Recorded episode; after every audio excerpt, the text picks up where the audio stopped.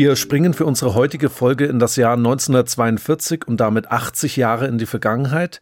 Der Zweite Weltkrieg tobt so grausam wie kein Krieg je zuvor. An der Ostfront gehen die Nazis ohne Gnade gegen ihre Feinde vor und stoßen wirklich ganz weit in Gebiete der Sowjetunion vor unter anderem auch bis nach Stalingrad.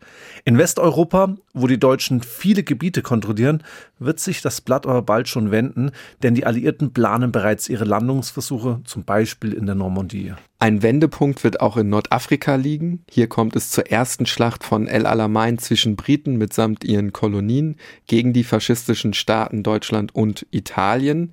Und auch im Pazifik und in Südostasien wütet der Krieg, nachdem die USA nun Kriegspartei geworden sind und hier gegen Japan vorgehen. Man kann also sagen, dass sich überall auf der Welt dieser Krieg zuspitzt, geschehen wirklich auch Kriegsverbrechen bislang unbekannten Ausmaßes, nicht nur in Europa. Und maßgeblich dafür verantwortlich ist das nationalsozialistische Deutschland, dessen Traum vom Blitzkrieg im Osten 1942 allmählich zu platzen droht. Und das bringt uns zu unserem heutigen Tatort. Der befindet sich im Reichsprotektorat Böhmen und Mähren, genauer gesagt in Prag.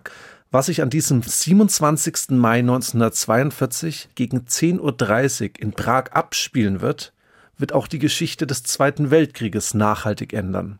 Zu dieser Zeit steht an einer unscheinbaren Straßenkreuzung ein Mann mit einem Regenmantel und beobachtet dort die Lage, schon über anderthalb Stunden. Etwas weiter dahinter steht auf der anderen Straßenseite ebenfalls ein Mann und überblickt die Lage. Beide wirken nervös, machen sich auch irgendwie verdächtig, weil sie so lange untätig in der Gegend rumstehen. Auf einmal kommt ein offener Mercedes-Benz angefahren. Solche Autos fahren gewöhnlich eigentlich nur hochrangige Nazis, die zu dieser Zeit die Stadt beherrschen. Der Mercedes fährt jetzt auf die Kreuzung zu und passiert den Scheitelpunkt der Kurve. Genau hier muss das Auto jetzt abbremsen, fährt am langsamsten. Zeitgleich kommt eine Straßenbahn vorbeigefahren, die die Kreuzung zusätzlich verengt.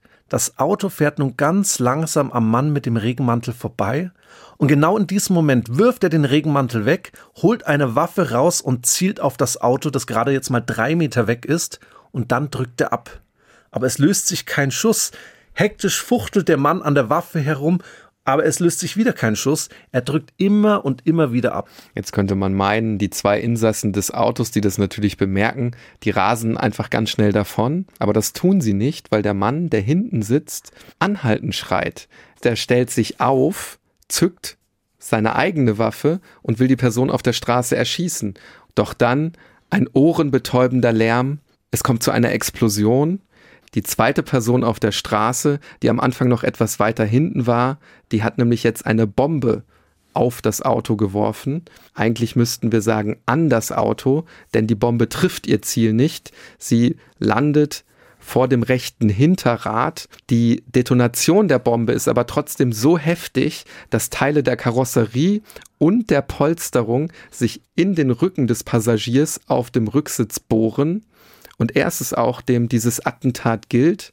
SS-Obergruppenführer Reinhard Heydrich, stellvertretender Reichsprotektor von Böhmen und Mähren, Chef des Reichssicherheitshauptamtes und maßgeblicher Organisator des Holocaust in ganz Europa. Die beiden Attentäter sind extra für diesen Auftrag ausgebildet worden. Sie sollen ihn, den Schlechter von Prag, ausschalten. Ihre Namen sind Jan Kubisch und Josef Gabczyk. Man hat ja in unserer Erzählung schon etwas gemerkt, dass das Attentat alles andere als reibungslos abläuft. Und diese Kette an Kuriositäten, die hört erstmals überhaupt nicht auf, hat fast schon Slapstick-Charakter. Heidrich gelingt es nämlich, trotz seiner Verletzungen aufzustehen und auf die Attentäter jetzt zu zielen. Die jetzt natürlich abhauen, aber auch seine Waffe blockiert. Die streikt jetzt. Vielleicht hat er gar kein Magazin eingelegt, wir wissen es nicht. Was wir aber wissen, die Druckwelle der Bombe muss wohl so gewaltig gewesen sein, dass alle Fenster der vorbeifahrenden Straßenbahn auch zu Bruch gehen. Die Splitter haben auch den Attentäter Jan Kubisch erwischt, er kann sich jedoch mit Gabczyk auf das Fahrrad retten und davonfahren.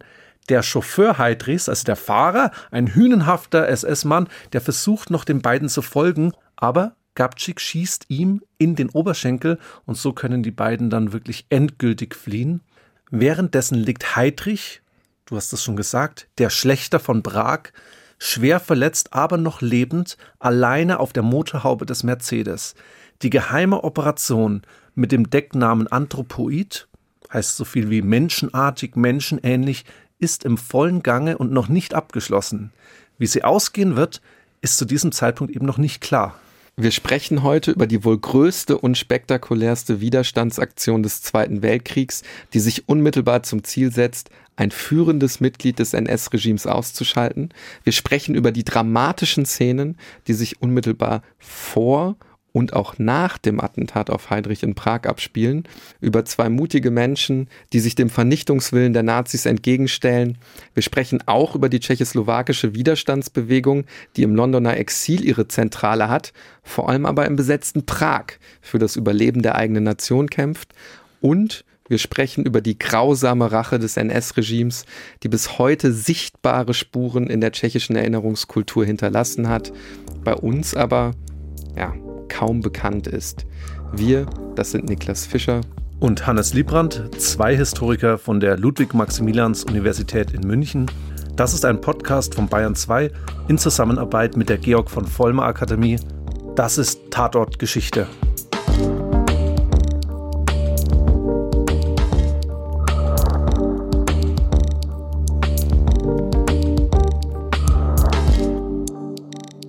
Niklas, bevor wir zum Attentat zurückkommen, müssen wir vielleicht erstmal über unseren Tatort und den Protagonisten des Ganzen sprechen und warum Heydrich ausgeschaltet werden soll. Das Protektorat Böhmen und Mähren wird offiziell am 16. März 1939 gegründet, übrigens einen Tag nachdem die deutsche Wehrmacht die Westhälfte der zerfallenen Tschechoslowakei besetzt. Ganz kurz vielleicht zum Hintergrund.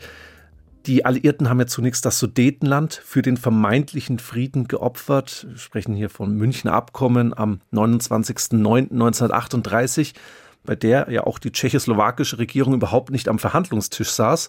Die Hoffnung war damals, Hitler durch dieses Zugeständnis besänftigen zu können. Man nennt es auch Appeasement-Politik. Doch die Wehrmacht ist dann schließlich auch noch in die sogenannte Resttschechei einmarschiert und die Alliierten schauen dabei tatenlos zu. Bis 1941 war das deutsche Besatzungsregime unter dem Reichsprotektor Konstantin Freiherr von Neurath noch vergleichsweise mild, doch das ändert sich dann schlagartig, als Heydrich nach Prag geschickt wird, um von Neurath abzulösen. Heydrich ist zwar nur offiziell zumindest der stellvertretende Reichsprotektor, aber mit allen erforderlichen Vollmachten ausgestattet und seine Hauptaufgabe vor Ort ist klar, Befriedung der Tschechen, Zerstörung des tschechischen Widerstands und die Etablierung eines ja fast schon germanischen Garten Edens im Osten. Und was es dazu braucht, in diesem Raum einen Garten Eden zu etablieren, sagt er selbst bei seiner Antrittsrede am 2. Oktober 1941. Die hält er vor ganz hochrangigen Mitgliedern der Protektoratsverwaltung, aber auch den Gauleitern der Region sowie weiteren hochrangigen Nationalsozialisten Hören wir am besten mal in einen Ausschnitt der Rede Heidrichs, die wir für euch haben einsprechen lassen. Jeder Deutsche, der hier hervorragt, muss sich als politischer Soldat des Führers fühlen. Er muss in der Grundlinie dieses Raumes vollkommen klar sehen. Er muss wissen, dass die Grundlinie, die Sicherung dieses Raumes, die Bekämpfung aller tschechischen Selbstständigkeit ist. Und er musste in der Einzelbehandlung erkennen, dass der Tscheche Slave ist, dass auch der Tscheche jede Güte nur als Schwäche auslegt. Ich brauche also Ruhe im Raum, damit der Arbeiter, der tschechische Arbeiter, für die deutsche Kriegsleistung hier vollgültig seine Arbeitskraft einsetzt und damit wir bei dem riesigen Vorhandensein von Rüstungsindustrien hier den Nachschub und die rüstungsmäßige Weiterentwicklung nicht aufhalten. Dazu gehört, dass man den tschechischen Arbeitern natürlich Fressen geben muss, wenn ich es so deutlich sagen darf, dass er seine Arbeit erfüllen kann. Es gehört aber auch dazu aufzupassen, dass der Tscheche nach seiner Eigenart nicht diese Notlage des Reiches benutzt, um für sich privaten und eigenen tschechischen Sondernutzen herauszuholen. Diese Nahaufgabe setzt voraus, dass wir zunächst einmal den Tschechen zeigen, wer Herr im Hause ist, dass er genau weiß, hier diktiert das deutsche Interesse, und hier ist letzten Endes entscheidend das Reich. Er redet dann noch weiter, spricht von der Liquidierung und Beseitigung der tschechischen Führungsschicht, von deutschen Besiedlungsplänen im Baltikum, in der Ukraine und er mahnt auch seine Zuhörer stets, dass jede Form der Menschlichkeit von den Tschechen als Schwäche ausgelegt werden wird. Und alle, die sich nicht daran halten, bekommen von Heydrich persönlich eine Fahrkarte an die Ostfront, Ja, und wir wissen, was damit gemeint ist. Quasi ziemlich sicher die Fahrkarte in den Tod. Heydrich verhängt dann den Ausnahmezustand über das Protektorat. Das Kriegsrecht ermöglicht ihm die Einsetzung von Standgerichten. Innerhalb der ersten drei Tage nach seiner Ankunft werden bereits 92 Todesurteile gesprochen. Alleine am 30. September befehligt er dann die Erschießung von 58 Menschen und nochmal zusätzlich die Einlieferung von 256 Personen in Gestapo-Gefängnisse. Knapp 1300 Leute lässt er in das KZ Mauthausen deportieren. Auch da ist das Schicksal im Grunde besiegelt, da überleben natürlich auch nur die wenigsten. Er lässt auch ranghohe tschechische Politiker festnehmen, zum Beispiel den Oberbürgermeister von Prag oder den tschechischen Ministerpräsidenten, angeblich weil sie mit dem Widerstand zusammenarbeiten. Beide werden dann in Eilprozessen vom Volksgerichtshof zum Tode verurteilt. Diese erste Terrorwelle Heydrichs fegt bis Ende November 1941 durch das Protektorat, bis sie dann zumindest für den Moment etwas abebbt und diese praktizierte Gewalt, die hinterlässt tiefe Spuren in der tschechischen Bevölkerung. In dieser Zeit erhält Heydrich hinter vorgehaltener Hand den Namen, den wir jetzt bereits mehrfach gehört haben, der Schlechter von Prag. Diese Gräueltaten, die Heydrich zu verantworten hat, die werden ja nicht nur in Prag wahrgenommen, sondern auch in London, wo die tschechoslowakische Exilregierung ihren Sitz hat. Die dortigen Minister und Beamten bekommen in der Ferne mit, dass Heydrich nicht nur gegen den Widerstand vorgehen will, nein, er will eigentlich die ganze kollektive tschechische Identität und Existenz auslöschen. Gegenüber seinen engsten Mitarbeitern wiederholt Heydrich mehrfach, dass in Tschechien ein dauerhafter Überwachungs- und Unterdrückungsapparat aufrechterhalten bleiben muss. Da hören wir wieder in eine Rede rein, in der er das ganz deutlich macht. Diese Rede hat er am 4. Februar 1942 gehalten. Der Tscheche, der, und das möchte ich hier nochmals feststellen, als überwiegend slawischer Mensch sich biegt, ohne gebrochen zu sein, ist eben in dieser Beziehung gefährlicher und anders zu behandeln als andere Menschen. Den nordischen, den germanischen Menschen überzeugt man oder man bricht ihn. Den tschechischen, slawischen Menschen kann man sehr schwer überzeugen. Und die Konsequenz ist, dass man den Daumen dauernd darauf halten muss, dass er eben immer gebogen bleiben muss, damit er pariert und zieht. Ja, wenn man das so hört, spricht ja eindeutig das rassistische Weltbild Heydrichs heraus. Die Bereinigung Europas von minderwertigen Slawen, die höchstens als Arbeitssklaven geduldet werden. Und übrigens führt er im Protektorat auch einen kulturimperialistischen Kampf. Heydrich hat sich immer auch als Kulturmensch begriffen, so absurd das klingt bei dem, was wir gerade gehört haben. Wir werden darauf später nochmal zurückkommen. Für ihn bedeutet Kultur natürlich nichts anderes als deutsche Kultur. Er führt einen regelrechten Krieg gegen die kulturelle Vielfalt mit all den tschechischen, jüdischen und natürlich auch slawischen Einflüssen.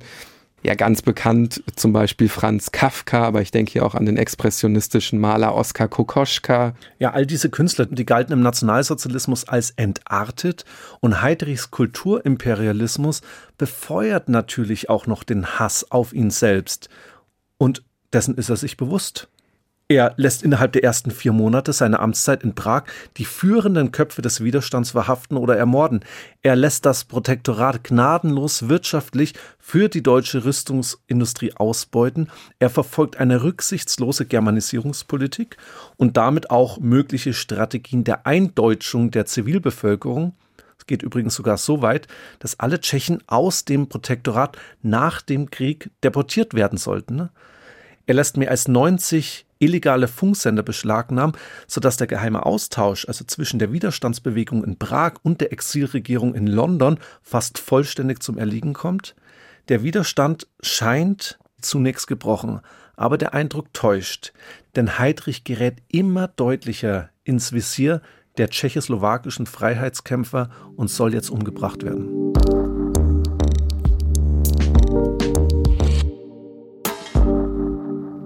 Reinhard Heydrich ist wirklich ohne zu übertreiben, neben Hitler, Himmler, Goebbels, ja der Kopf des NS-Vernichtungsapparates.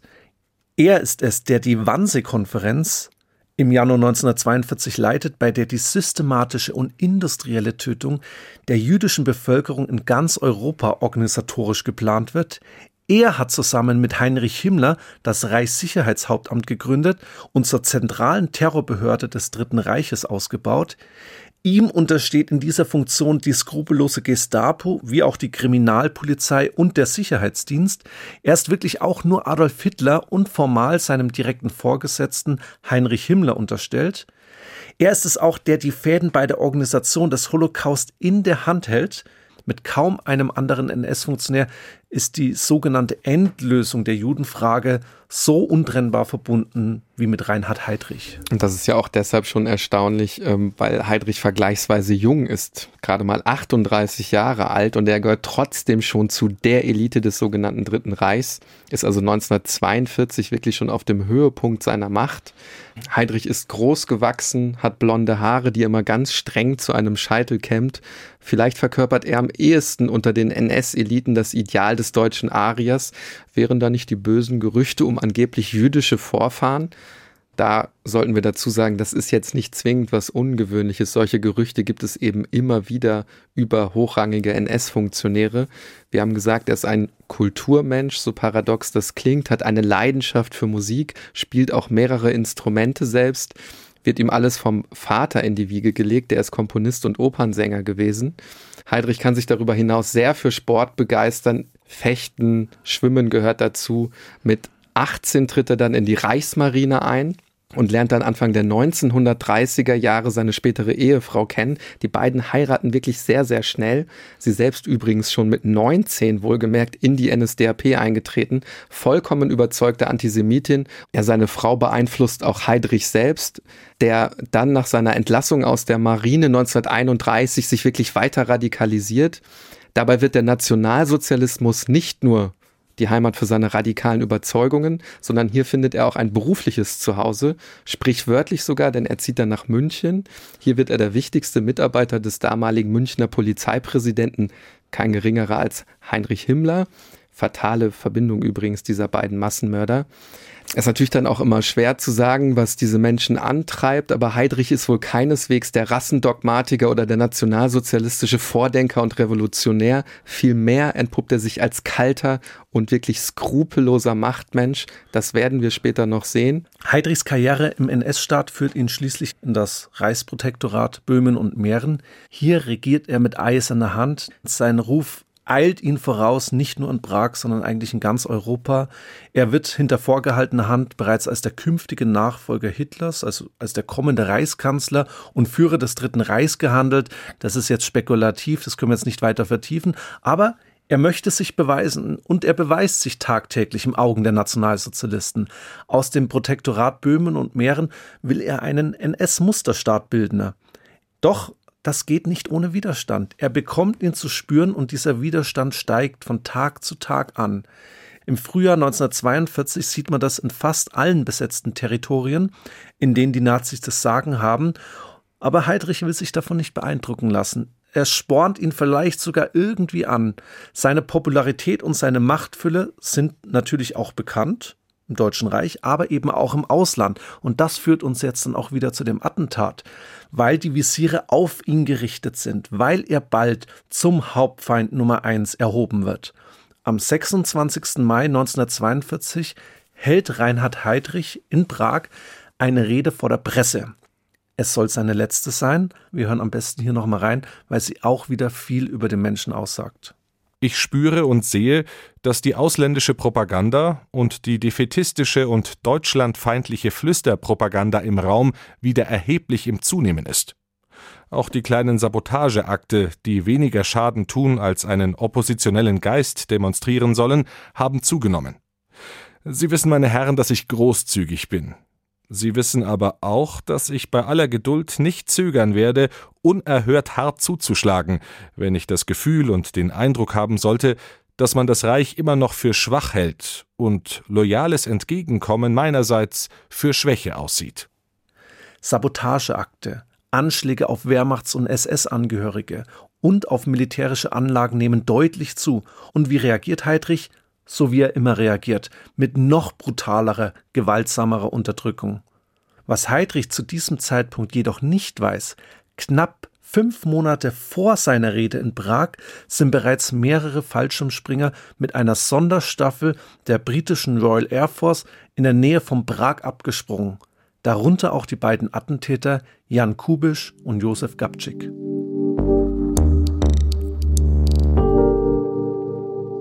Obwohl Heydrich vermutlich fast täglich mit Attentaten und Sabotageakten befasst ist, macht er sich übrigens über die eigene Sicherheit eher wenig Gedanken. Und das auch übrigens dann nicht, als im März 1942 ein Mann am Warschauer Hauptbahnhof festgenommen wird, der ein Scharfschützengewehr bei sich trägt. Der gesteht dann nach tagelanger Folter, er habe die Waffe deshalb dabei gehabt, weil er keinen geringeren als Heydrich habe töten wollen. Auch Gerüchte über feindliche Fallschirmagenten machen in dieser Zeit die Runde. Und trotzdem fährt Heydrich fast täglich in seinem offenen Wagen mitten durch Prag und das ohne jegliche Sicherheitseskorte. Die strengen Auflagen, die er als Chef der Sicherheitspolizei also anderen prominenten NS-Funktionären zum eigenen Schutz auferlegt, die scheint er für sich selber, zumindest aus seiner eigenen Sicht, nicht zu brauchen. Eine Erklärung dafür ist vielleicht eine Mischung aus Kalkül und Hybris. Kalkül deshalb, weil er nicht den Eindruck erwecken will, er hätte Angst vor den Tschechen und Hybris möglicherweise deshalb, weil er sich denkt, wer soll es schon wagen, mich, den mächtigen Statthalter Hitlers in Prag und Chef des Reichssicherheitshauptamtes tatsächlich anzugreifen. Ja, sicherlich auch eine Selbstüberschätzung, definitiv. Und Währenddessen laufen längst in England die Pläne für das Attentat. Die treibende Kraft dahinter ist sicherlich Edward Beneš, das war der frühere Staatspräsident der Tschechoslowakei und jetzt eben der Präsident im Londoner Exil und die Special Operations Executive, kurz SOE. Das ist eine britische Spezialeinheit des Nachrichtendienstes, die vor allen Dingen für den Guerillakrieg nach dem Vorbild der IRA gegründet wurde. Und Benesch fühlt sich eigentlich von Briten und Franzosen verraten. Wir haben vorhin gesagt, äh, München Abkommen. Wir haben eigentlich den deutschen Einmarsch in sein Land nicht verhindert und Hitler die Tschechoslowakei quasi auf dem Servierteller präsentiert. Jetzt muss er aber pragmatisch handeln und das heißt den Widerstand von London ausformieren. Und er ist nicht alleine. Circa 3000 tschechoslowakische Soldaten konnten sich noch nach England retten und brennen nun darauf, den Kampf gegen das nationalsozialistische Deutschland vom Exil aus aufzunehmen. Und dazu zählen auch die beiden Attentäter Jan Kubisch und Josef Gabczyk. Die beiden werden hier intensiv auf ihre Aufgabe vorbereitet. Dazu zählt ein sechswöchiger Lehrgang im schottischen Hochland. Da klettert man auf Felsen, macht Schießübungen, Sabotage wird vorbereitet. Also wie funktioniert das? Nahkampf ohne Waffen. Dann auch noch eine Woche Fallschirmspringen bei Manchester. Aber was ich schon relativ erstaunlich finde, zu diesem Gesamtpaket gehört keine psychologische Ausbildung. Es gibt also gar nicht so etwas wie eine Exit-Strategie. Die beiden sollen nach ihrer Ausbildung einfach im Untergrund in Prag bleiben. Eigentlich egal wie und wo. Und dann bei der erst möglichen Gelegenheit aktiv werden. Am Anfang steht das Attentat auf Heydrich dabei noch gar nicht unbedingt auf der Agenda, steht also nicht im Fokus der möglichen Operationen. Erst als der Schlechter von Prag im Herbst 1941 dann damit anfängt, wirklich den ganzen tschechischen Widerstand zu bekämpfen, gerät er eben zunehmend auch ins Fadenkreuz der beiden Attentäter. Mit dem Mord an Heydrich will man ein Fanal setzen, den Tschechen neuen Mut verleihen und, wir haben es jetzt häufiger schon gesagt, eben den schlimmsten NS-Funktionär im Osten ausschalten. Am 29. Dezember 1941 ist es dann soweit. 25 Agenten springen in der Nähe von Pilsen aus britischen sogenannten Halifax-Bombern ab, darunter eben auch die beiden Attentäter Kubisch und Gabczyk. Niklas, schauen wir uns die beiden Attentäter auch mal näher an. Kubisch wird 1913 als Sohn eines Kleinbauern in Mähren geboren. Der war dann Berufssoldat und wird 1939 als Mitglied einer kleinen Widerstandsgruppe von der Gestapo verhaftet. Doch er kann dann aus der Haft nach Polen fliehen und dort lernt er Gabczyk kennen.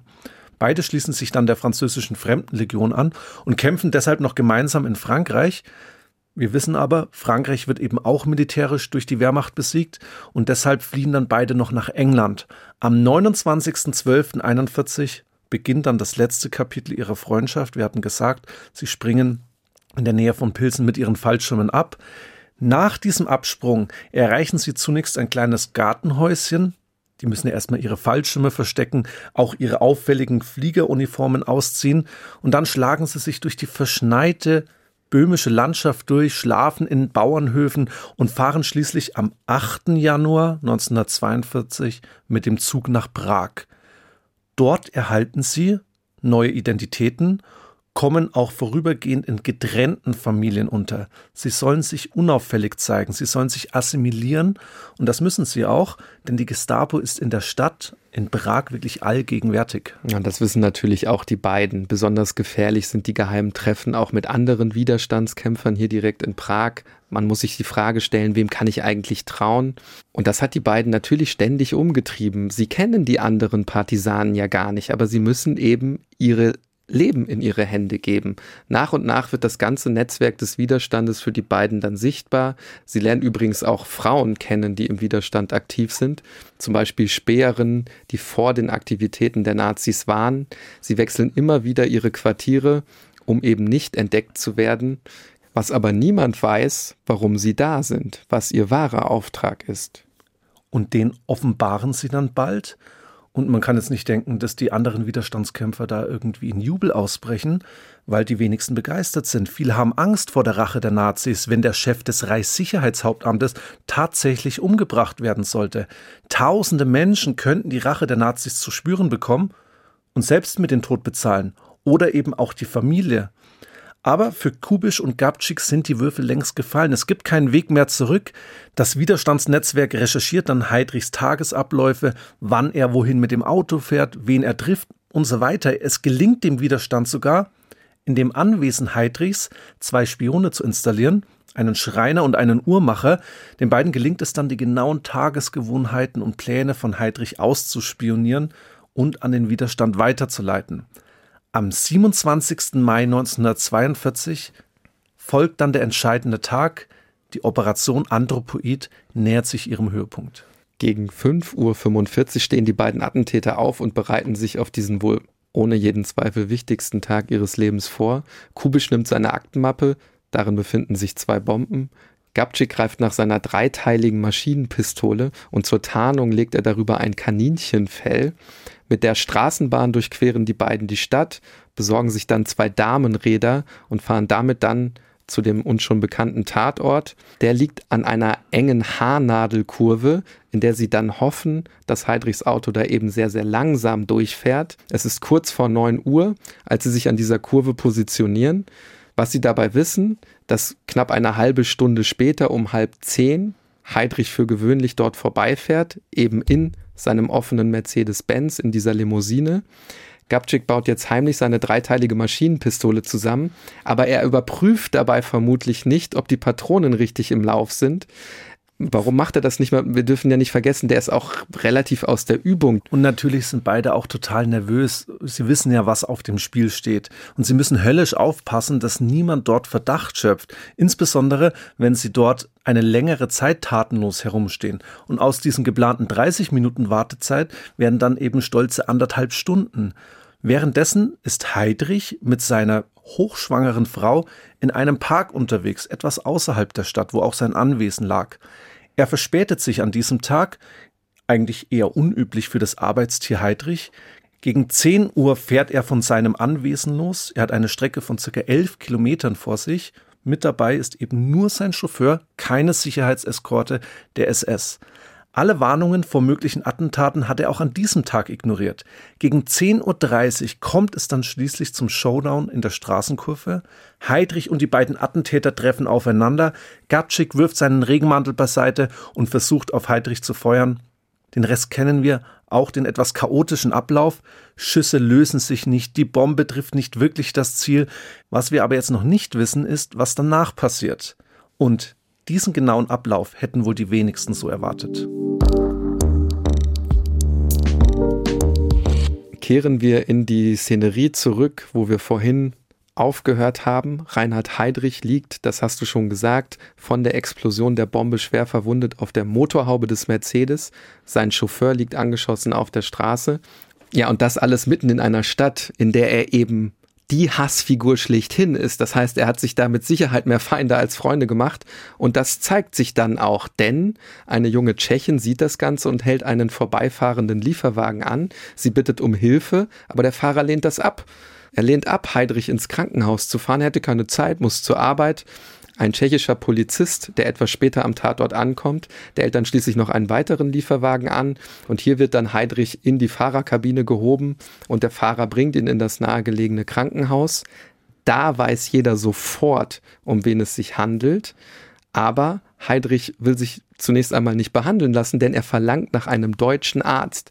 Genauer gesagt nach einem reichsdeutschen Arzt. Ja, und jetzt verrinnt die Zeit, entscheidende Zeit, bis dieser deutsche Arzt eben dort ankommt. Der hört auf den Namen Professor Hohlbaum.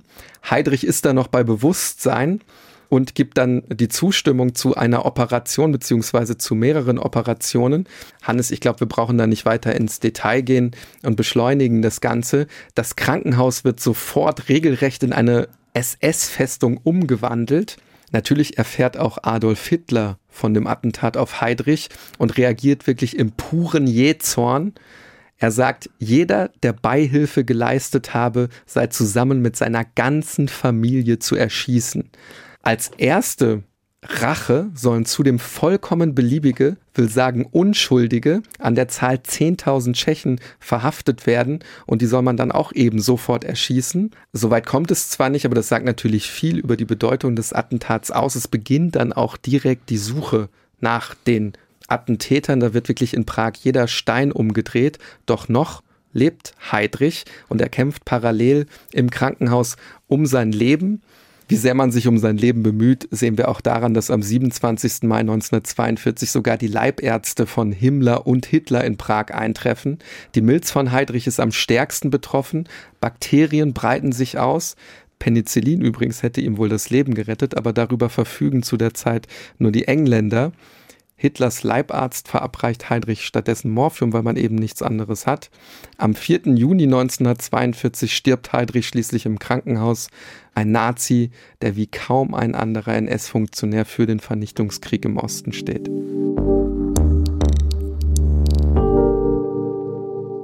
Wenn wir die Rolle Heydrichs als Cheforganisator des Holocaust verstehen wollen, müssen wir zwangsläufig über die Wannsee-Konferenz reden. Diese findet weniger als ein halbes Jahr vor dem Attentat statt. Vielleicht ganz kurz zur Befehlskette. Hermann Göring macht Heydrich zum Beauftragten für die Vorbereitung der Endlösung der europäischen Judenfrage. Und damit lag die Leitung beim Reichssicherheitshauptamt, dessen Chef Heydrich war, und damit bei der SS. Protokollant bei der Konferenz kennt man vielleicht auch Adolf Eichmann, Heydrichs Referent für Judenangelegenheiten. Vielleicht ganz kurz, Adolf Eichmann kennt man vor allen Dingen deshalb, weil er 1960 dann vom israelischen Mossad in Argentinien entführt wird, nach Israel verschleppt wird und dort hingerichtet wird. Bei dieser Konferenz auch dabei übrigens Gestapo-Chef Heinrich Müller, von dem man überhaupt nicht weiß, was mit ihm nach 1945 passiert ist. Wahrscheinlich hat er sich selbst umgebracht. Ansonsten sind noch anwesend Staatssekretäre der verschiedenen Reichsministerien, vom Generalgouvernement, also das besetzte Polen, führende Beamte der Reichskanzlei, der Sicherheitspolizei und so weiter. 14 zumeist hochgebildete Männer, mehr als die Hälfte mit Doktortitel sind anwesend und bei dieser mörderischen Konferenz die den millionenfachen Mord an Jüdinnen und Juden in ganz Europa organisieren soll, hat Reinhard Heydrich nun den Vorsitz. Wichtig ist, dass bei dieser Konferenz nicht der Beschluss zum Massenmord gefasst wird, sondern es geht eben, ich zitiere, dass unter Beteiligung der in Frage kommenden anderen Zentralinstanzen alle erforderlichen Vorbereitungen in organisatorischer, sachlicher und materieller Hinsicht für eine Gesamtlösung der Judenfrage zu treffen sein. Es geht also um die Organisation, um die Abwicklung des Massenmordes, welche Stellen wie miteinander zusammenarbeiten sollen, welche Tötungsmethoden verwendet werden, allgemein der Ablauf der Deportationen, der Hinrichtungen, aber auch der Beseitigung der Leichen, als Prinzip gilt von Westen nach Osten, zunächst sollen die Jüdinnen und Juden in Durchgangsghettos untergebracht werden oder in sogenannten Judenlagern und von dort schließlich weiter nach Osten deportiert werden, vor allen Dingen in die Vernichtungszentren, in die Vernichtungsorte und die Vernichtungslager. Für diese Endlösung der Judenfrage werden laut Protokoll der Wannsee-Konferenz in etwa 11 Millionen potenzielle Opfer genannt. Ja, eine Zahl, die heute immer noch erschüttert, obwohl wir sie als Historiker natürlich schon oft gehört haben. Eine skrupellose Massenvernichtung. Das wird in dem Zitat, was du mitgebracht hast, ja auch mehr als deutlich. diese bürokratische Sprache, die da drin steckt, dieses kaltblütige, ne, also bürokratisch kaltblütig geplant, will ich sagen. Und die Nazis gehen ja selber davon aus, dass diese Zahl, diese unfassbaren elf Millionen, möglicherweise noch gar nicht das Ende sind, weil man in den besetzten Ostgebieten ja noch gar nicht weiß, wie viele Jüdinnen und Juden dort leben. Erst nach dem großen Endsieg sollte ja die wirkliche Abrechnung erfolgen, wie das in der Sprache der Nazis hieß. Und das sagt ja auch Heydrich mehrfach. Und das lässt uns eben erahnen, wie viele Menschen tatsächlich noch vom NS-Regime ermordet worden wären. Ganz wesentlich ist natürlich auch die Frage, woher wissen wir von der Wannsee-Konferenz? Es hat insgesamt 30 Protokolle gegeben, aber nur eines davon hat den Zweiten Weltkrieg überlebt und das ist eben heute die wichtigste schriftliche Quelle für die Endlösung und den Vernichtungswillen der Nazis. Dieses Protokoll wird dann ja auch später bei zahlreichen Prozessen gegen NS-Kriegsverbrecher zum Beweisstück. Wenn man in dieses Protokoll schaut, wird einem regelrecht schlecht. Ich habe es gesagt, typisches Beamtendeutsch, nur dass hier nicht über irgendwelche Baugenehmigungen gesprochen wird, sondern über das Leben von Menschen, über das Leben von elf Millionen Menschen. Diese sollen laut Protokoll entsprechend behandelt werden. Heidrich hat dieses Protokoll mehrfach überarbeitet und ergänzt. Ihm war es wichtig, dass alle wesentlichen Details im Protokoll auftauchen, damit alle Ministerien und Stellen eingeweiht und schließlich auch haftbar sind.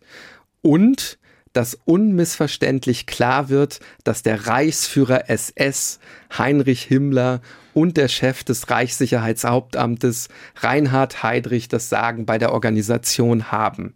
Dabei verweist er immer wieder auf seine praktischen Erfahrungen und seine Erfolge bei der Zitat Judenbekämpfung. Auch das sagt viel über sein Naturell aus, wie ich finde. Er, der kühle Pragmatiker, er, der Karrierist. Und das, was du jetzt gerade angesprochen hast, das zeigt sich insbesondere auch bei den Ausführungen über den Arbeitseinsatz dieser Menschen. Das Schlagwort hierfür lautet Tod durch Arbeit. Und auch hier haben wir eine entsprechende Passage mitgebracht und einsprechen lassen. Unter entsprechender Leitung solle nun im Zuge der Endlösung die Juden in geeigneter Weise im Osten zum Arbeitseinsatz kommen. In großen Arbeitskolonnen unter Trennung der Geschlechter werden die arbeitsfähigen Juden straßenbauend in diese Gebiete geführt, wobei zweifellos ein Großteil durch natürliche Verminderung ausfallen wird. Der allfällig endlich verbleibende Restbestand wird, da es sich bei diesem unzweifelhaft um den widerstandsfähigsten Teil handelt, entsprechend behandelt werden müssen, da dieser, eine natürliche Auslese darstellend, bei Freilassung als Keimzelle eines neuen jüdischen Aufbaues anzusprechen ist.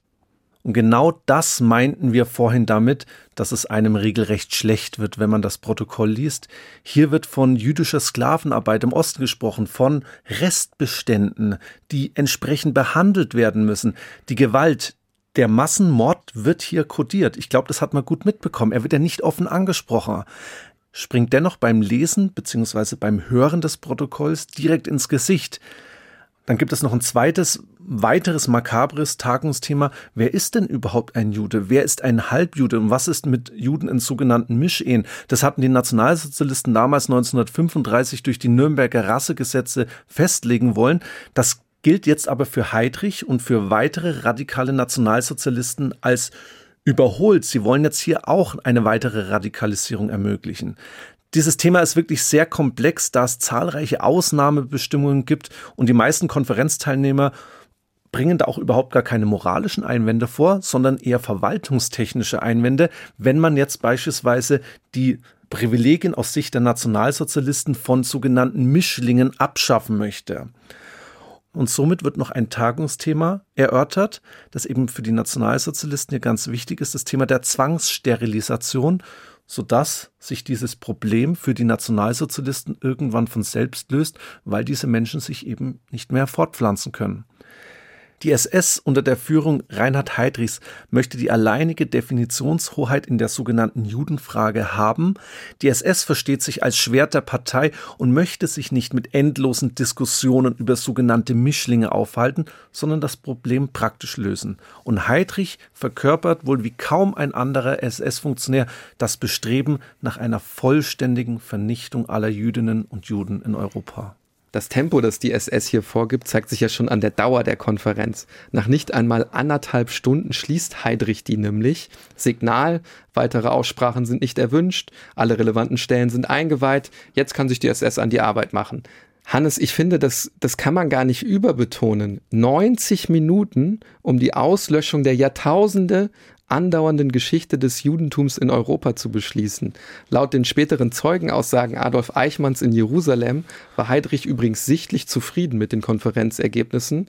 Er soll Eichmann und Gestapo-Chef Müller zu einem Cognac und einer Zigarre eingeladen haben. Dazu muss man wissen, Heydrich trinkt für gewöhnlich gar nicht und er raucht auch nicht. Also vielleicht kann man da auch eine gewisse Feierlaune hineininterpretieren. Das lässt alles, finde ich, sehr, sehr tief blicken in das Innere eines Mannes, der sich zur Lebensaufgabe gemacht hat, die Endlösung der Judenfrage zu vollziehen. Einen Tag nach der Konferenz besteigt Heydrich dann ein Flugzeug, das ihn zurück nach Prag bringt. Hier arbeitet er dann weiter am Plan der Germanisierung der besetzten Ostgebiete. Doch sein Musterprotektorat zeigt erste Risse. Der Widerstand gegen die Besatzungsherrschaft und Heydrich nimmt stetig zu, bis er schließlich auf offener Straße in Prag angegriffen wird. Und die Rache für diesen Angriff, die Rache für dieses Attentat wird grausam sein, hunderte Menschenleben kosten und bis heute die tschechische Erinnerungskultur prägen. Am 9. Juni 1942 wird der Leichnam Heydrichs in einer der aufwendigsten Zeremonien des Dritten Reichs beigesetzt. Zunächst wird der tote Heydrich im Hof der Prager Burg aufgebahrt und anschließend nach Berlin gebracht.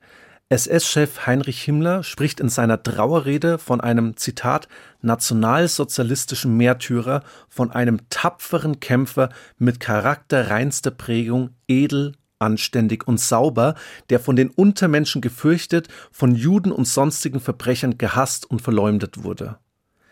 Nach Himmler tritt auch Hitler persönlich ans Rednerpult und spricht von einem, Zitat, der besten Nationalsozialisten, vom stärksten Verteidiger des deutschen Reichsgedankens. Er sei als Blutzeuge gefallen und postum erhält Heydrich die oberste Stufe des Deutschen Ordens, die bislang nur ein einziges Mal verliehen wurde, übrigens, und zwar 1942 an Fritz Todt, der ist bei einem Flugzeugabsturz gestorben, der frühere Reichsminister für Bewaffnung und Munition.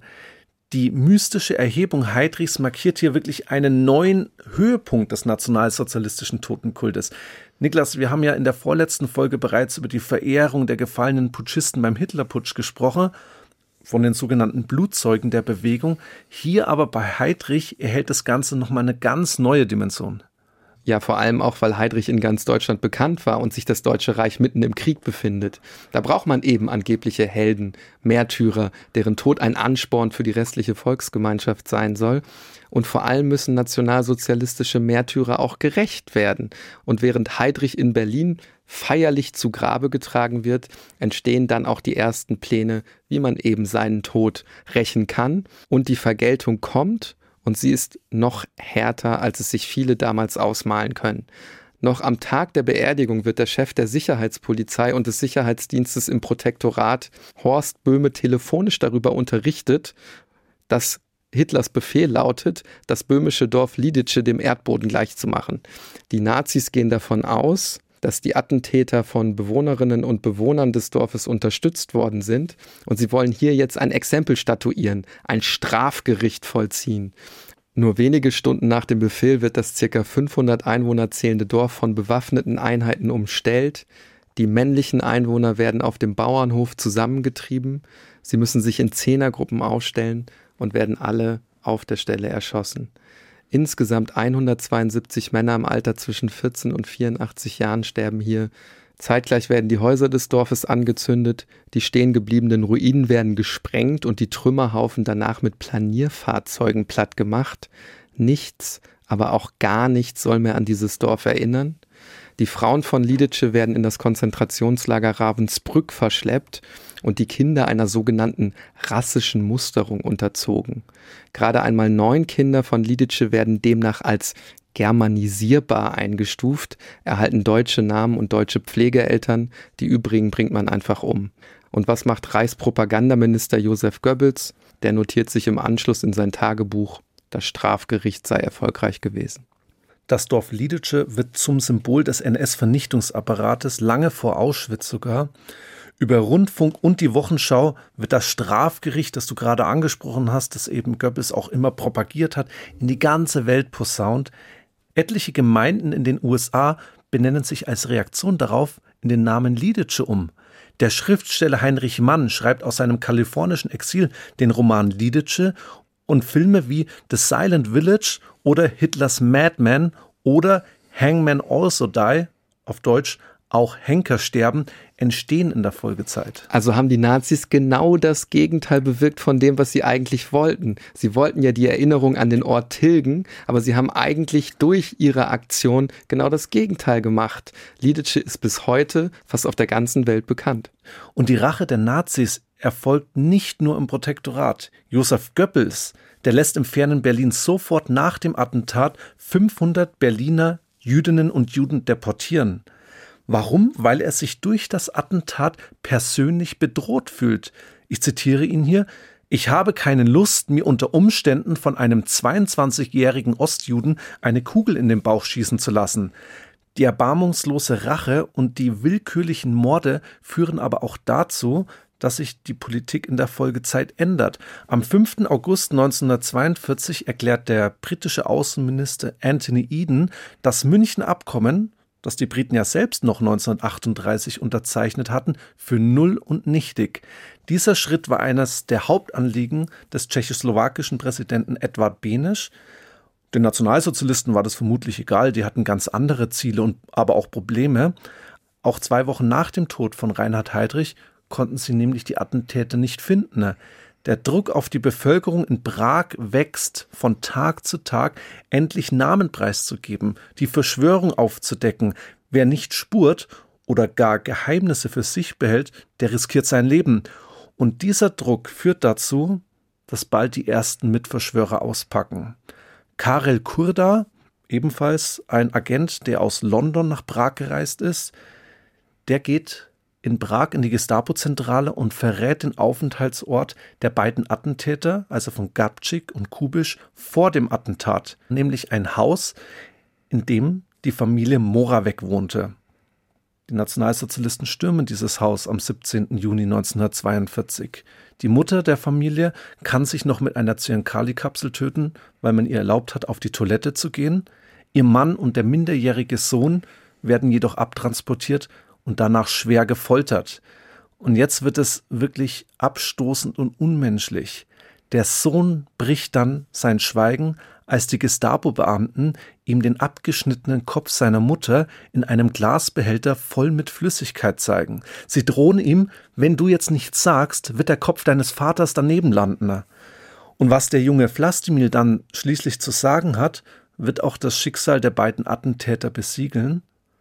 Er verrät den aktuellen Unterschlupf der Attentäter und der weiteren Widerstandskämpfer in der Kirche St. Kirill und Method im Zentrum von Prag. Danach werden er und sein Vater abgeführt, in das KZ Mauthausen deportiert und dort ermordet. Was dann am frühen Morgen des 18. Juni vor und in der Kirche passiert, das ist an Dramatik kaum zu überbieten. Circa 800 SS-Männer umstellen die orthodoxe Kirche mit dem Befehl, die Attentäter und deren Helfer Leben zu fassen. Mit einem unglaublichen Lärm stürmt die SS die Kirche und es beginnt eine circa zwei Stunden andauernde Schießerei, also ein Feuergefecht. Kubisch und zwei weitere Widerstandskämpfer werden von Kugeln getroffen. Kubisch lebt allerdings noch als man ihn dann aus der Kirche trägt. Er stirbt schließlich im SS-Lazarett, ohne das Bewusstsein wiedererlangt zu haben. Nach der Schießerei bemerken die SS-Leute eine Menge Kleidung an dem Ort, wo die drei Agenten beschossen worden sind. Und ihnen wird jetzt klar, dass hier mutmaßlich noch mehr Widerstandskämpfer sein müssen. Sie durchstöbern also die Kirche und finden schließlich eine Falltür, die zu den Katakomben führt. Und jetzt macht man wieder das, was du vorhin auch schon geschildert hast. Sie setzen Menschen unter Druck, konkret Pater Patrick, der den Agenten Unterschlupf in seiner Kirche gewährt hat. Und der gesteht jetzt, dass sich noch vier weitere Männer in der Kirche befinden, unter ihnen auch der Attentäter Gabčík. Und die sitzen jetzt in den Katakomben und hören jetzt die Einschläge näher kommen. Die SS hat am Anfang überhaupt keine Chance, irgendwie die Widerstandskämpfer zu erreichen. Sie probieren es zunächst mit Tränengas, aber die Männer geben nicht auf. Dann fluten die SS-Leute die Katakomben mit Wasser und als letzte Möglichkeit bleibt dann nur noch die Sprengung der Wände mit Dynamit. So sehr haben die sich dort verschanzt. Als Gabczyk und seine drei Helfer bemerken, dass die SS jetzt hier die Sprengung vorbereitet und ihnen auch allmählich die Munition ausgeht, hören sie auf, auf die Deutschen zu schießen, sondern richten die Waffe gegen ihre eigenen Köpfe und drücken ab. Das war wohl die letzte Möglichkeit, der sicher anstehenden Folter zu entgehen. Mit dem Tod der Attentäter war die Rache der Nationalsozialisten aber immer noch nicht beendet. Am 1. September wird das geistliche Oberhaupt der orthodoxen Gemeinde in Prag, Bischof Goratsch, der im Nachhinein die volle Verantwortung für den Unterschlupf in der Kirche übernommen hat, zum Tode verurteilt. Ebenso wie Pater Petrek, den du gerade schon angesprochen hast, und zwei weitere orthodoxe Priester. Die haben nämlich erst den Unterschlupf ermöglicht. Alle bezahlen dafür mit ihrem Leben. In den folgenden Monaten werden fast alle Kämpfer des tschechischen Widerstands festgenommen. Die Bewegung kann sich bis Kriegsende davon nicht mehr erholen. In dem kleinen Dorf Lejaki finden die Nationalsozialisten später einen illegalen Funksender. Damit sind die Fallschirmjäger um die beiden Attentäter von England überhaupt erst in das Protektorat gekommen. Alle erwachsenen Männer des Dorfes, 33 insgesamt, werden danach erschossen, ihre Kinder den deutschen Behörden übergeben und alle Häuser bis auf die Grundmauern zerstört. Neben den Opfern von Lidice und Lejaki verhaften die Nationalsozialisten weitere 3188 Tschechen, von denen 1327, also knapp die Hälfte, im Sommer 1942 zum Tode verurteilt werden. 477 von ihnen allein aus dem Grund, weil sie das Attentat auf Heydrich angeblich gut geheißen haben. Weitere 4000 Tschechen brachte man ins Konzentrationslager, weil sie Verwandte im Exil hatten diese Terrorwelle nach dem Attentat, die wir jetzt geschildert haben, die wird bald als Heidrichiada bezeichnet und am Ende traut sich fast kein Mensch mehr im Protektorat Böhmen und Mähren Widerstand gegen den Nationalsozialismus zu leisten. So traurig das klingt, aber ausgerechnet durch seinen Tod hat Reinhard Heydrich sein vordergründiges Ziel, nämlich das Brechen des tschechischen Widerstandes, erreicht. Das Attentat auf Heydrich leitet auch eine neue Phase des Vernichtungskrieges im Osten ein. Ab jetzt geht das NS-Regime noch härter, noch rücksichtsloser gegen Widerstand und Sabotage vor, nicht nur im Protektorat, sondern auch in Frankreich, in Norwegen, in Griechenland und vor allen Dingen an und hinter der Ostfront. Es ist immer wie ich finde, müßig zu fragen, was wäre gewesen, wenn, auch wenn sich übrigens dazu eine eigene Subdisziplin der Geschichtswissenschaft gebildet hat, die kontrafaktische Geschichte. Aber versuchen wir das mal ganz kurz im Falle von Reinhard Heydrich. Man kann wohl relativ sicher sagen, dass er den Völkermord, den Holocaust und auch die rücksichtslose Germanisierungspolitik weiter nach Kräften unterstützt hätte, wenn er nicht bei diesem Attentat umgekommen wäre. Er war ja bereits die zentrale Schlüsselfigur und in dieser Funktion für den Tod hunderttausender Menschen verantwortlich. Ja, also ist natürlich immer spekulativ. Ich finde aber vor allen Dingen auch wichtig zu gucken, wie es mit den Attentätern weiterging. Also Stichwort auch Erinnerungskultur, aber schauen wir uns vielleicht auch das Schicksal von deren Familien an, weil auch das ist tatsächlich sehr schrecklich. 24 Familienmitglieder von Jan Kubisch, darunter auch sein Vater und all seine Geschwister, werden später im KZ Mauthausen ermordet. In der Krypta von St. Kyrill und Method in Prag, da errichtet man nach der Befreiung der Tschechoslowakei eine Gedenkstätte für Jan Kubisch und auch Josef Gabčík und weitere fünf Widerstandskämpfer. Dort stehen heute noch die Büsten der Beteiligten, versehen mit Erinnerungstafeln. Die beiden Widerstandskämpfer wurden nach dem Krieg als Nationalhelden ihres wiederhergestellten Landes verehrt. Mehrere Orte und Straßen in Tschechien und auch in der Slowakei tragen heute ebenfalls ihren Namen. Am Ort des Attentats wurde im Jahr 2009 die Gedenkstätte Operation Anthropoid errichtet. Neben diesen Gedenken in Form der Gedenkstätte gibt es auch zahlreiche Filme, die sich mit dem Attentat beschäftigen. Am bekanntesten ist wohl der Film Operation Anthropoid aus dem Jahr 2016. Wirklich sehenswert, wie ich finde, auch schauspielerisch gut rübergetragen, vielleicht ein bisschen zu martialisch am Ende, aber macht euch am besten selbst einen Eindruck davon. Wenn ihr auch noch tiefer in das Thema unserer heutigen Folge eintauchen wollt, dann schaut doch in die Show Notes. Da findet ihr weitere Links und Literaturangaben. In der nächsten Folge beschäftigen wir uns wieder mit München, verlassen aber die Zeit des Nationalsozialismus. Es geht um die Schwabinger Krawalle, die im Jahr 1962 spontan wegen ein paar Straßenmusikanten in dem beliebten Amüsierviertel ausbrechen und mehrere Tage andauern. Wie es wirklich zu diesen Auseinandersetzungen zwischen tausenden jungen Menschen und der Polizei kommt, welche unrühmliche Rolle die Ordnungshüter dabei spielen und was das mit der noch heute gültigen Münchner Linie zu tun hat, das alles dann in der nächsten Folge. Unter tatortgeschichte.bayern2.de könnt ihr Feedback und Rückmeldungen geben. Natürlich freuen wir uns auch über Bewertungen in den einschlägigen Streamingdiensten. Schaut auch gern mal auf unseren Instagram-Kanal. Auch da gibt es immer Zusatzinformationen zu den einzelnen Episoden. Hannes, dann bleibt uns nur noch zu sagen, Tatort Geschichte ist ein Podcast von Bayern 2 in Zusammenarbeit mit der Georg von Vollmer Akademie. Die macht ganz wichtige und tolle politische Bildung. Bei manchen Veranstaltungen sind wir selber mit dabei. Das sind Seminare, Vorträge, Podiumsdiskussionen. Schaut da unbedingt mal rein. Es lohnt sich wirklich. Das Veranstaltungsprogramm findet ihr unter vollmer-akademie.de.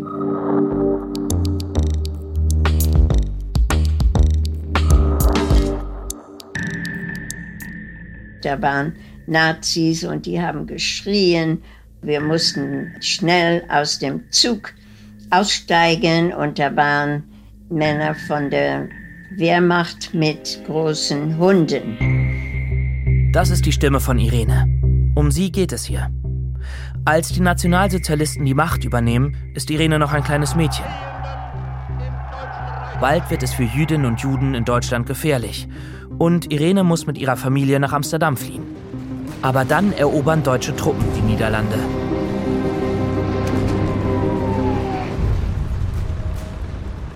Euch war klar, dass ihr da in Lebensgefahr schwebt?